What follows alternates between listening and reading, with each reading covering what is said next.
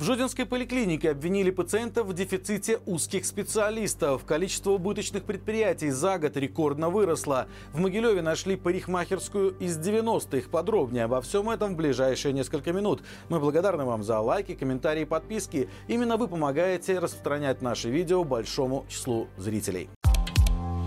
Беларусь пустит часть средств космической программы на строительство картофелехранилища. Правительство постановило направить деньги, выделенные на создание национальной системы дистанционного зондирования Земли, на реализацию инновационного проекта по строительству хранилища картошки при Толочинском консервном заводе. Причем речь идет о немалой сумме 2 миллиона 88 тысяч рублей. Еще порядка 200 тысяч рублей на строительство хранилища на 20 тысяч тонн картофеля будет направлено из другого неназванного источника. Напомним, что указ о создании белорусской космической системы дистанционного зондирования Земли был подписан Лукашенко еще в 2003 году. В 2007 было заявлено на начале производства спутника, который в итоге запустили только в 2012. Несмотря на то, что срок его службы 5 лет, он неоднократно продлевался. Последний раз председатель Академии наук Владимир Гусаков рассказал, что белорусскими специалистами было принято решение о продлении эксплуатации спутника на орбите до 2025 года включительно.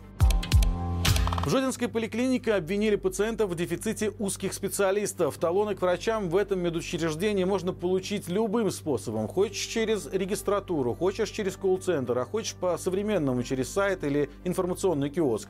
Но даже по сообщениям местных пропагандистов ждать приема приходится минимум две недели. Вот только администрация учреждения уверена, что эта проблема имеет всего только два источника, и оба они связаны с самими пациентами. Первая причина, что жодинцы самостоятельно определяют и выбирают выбирают конкретного врача без предварительной консультации. А ведь не факт, что им требуется помощь именно этого узкого специалиста. А значит, они оттянули на себя внимание врача, и другому посетителю талона не хватило. Вторая причина, по мнению администрации поликлиники, в том, что некоторые пациенты берут талоны, а потом просто не приходят. И если бы люди делали все по правилам, сначала получали направление у врача общей практики или отказывались от талонов, если не могут прийти, то и очередей бы никаких не было. Жаль, что цифр чиновники не приводят. Это же какой процент отказников и самодиагностирующихся должно быть, чтобы на такой срок растянуть время ожидания приема? По официальным данным, количество убыточных организаций в январе-сентябре 2023 года по сравнению с таким же периодом прошлого увеличилось почти на 7%. Было 745, стало 795.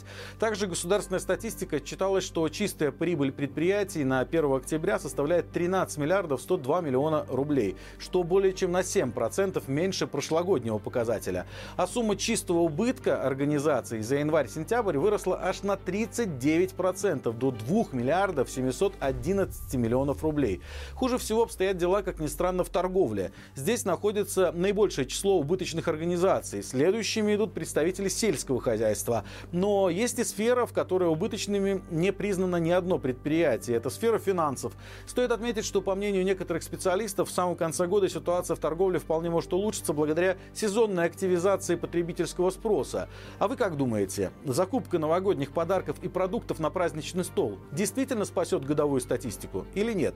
Пишите об этом в комментариях течение года из более чем трех тысяч агроусадеб проверку прошли меньше половины. По информации директора Министерства спорта и туризма Ирины Воронович, агроусадеб становится меньше, потому что одни по своим соображениям уходят из дела, другие вырастают в что-то иное. Воронович также добавила, что с начала 2023 года в Беларуси появилось 170 новых агроусадеб, и что некоторые владельцы только сейчас начали обращаться в местные исполкомы. Кто-то устраняет замечания, полученные во время визита специально созданной комиссии. Ее задача удостовериться, что агроэкоусадьба соответствует всем предъявленным критериям и способна оказывать заявленные услуги. Напомним, в 2022 году ужесточились условия работы агроусадеб. Кроме всего прочего, была установлена ответственность владельцев за нарушение общественного порядка со стороны посетителей, введен запрет на проведение корпоративов и банкетов близко от соседних жилых домов. Владельцы также обязаны теперь получать разрешение на работу в райисполкомах. В 2023 году после возвращения в Беларусь за границей было задержано не меньше 125 человек. По данным правозащитного центра «Весна», большинство людей попали в камеру после проверки их телефонов сотрудниками КГБ или таможни. Известно также, что впоследствии значительная часть из них была привлечена к административной ответственности за распространение экстремистских материалов. Если смотреть на статистику, то чаще всего людей задерживают после возвращения из Литвы. Но проверки и аресты происходят на всех действующих пунктах пропуска, в том числе нельзя считать редким редкими случаи задержания после проверок на границе Беларуси и России. Важно отметить, что от ареста не спасают никакие договоренности с силовиками или так называемой комиссией по возвращению, и этому есть многочисленные подтверждения. В ТикТок набирает популярность видео парикмахерской из 90-х, которую нашел в Могилеве один из пользователей интернета. Интерьеры и оборудование здесь никогда не менялось, и, по словам автора ролика, исправно работает до сих пор. И даже звонки от клиентов принимаются на кнопочный телефон с определителем. Да и сам мастер, 65-летняя Наталья, работает в салоне с самого первого дня. К слову, блогер остался очень доволен стрижкой, за которую он заплатил всего 5 рублей. Необычная парикмахерская впечатлила белорусов. Одни местные жители пишут, что никогда о ней не слышали, другие, оказывается, стригутся в ней чуть ли не с самого детства.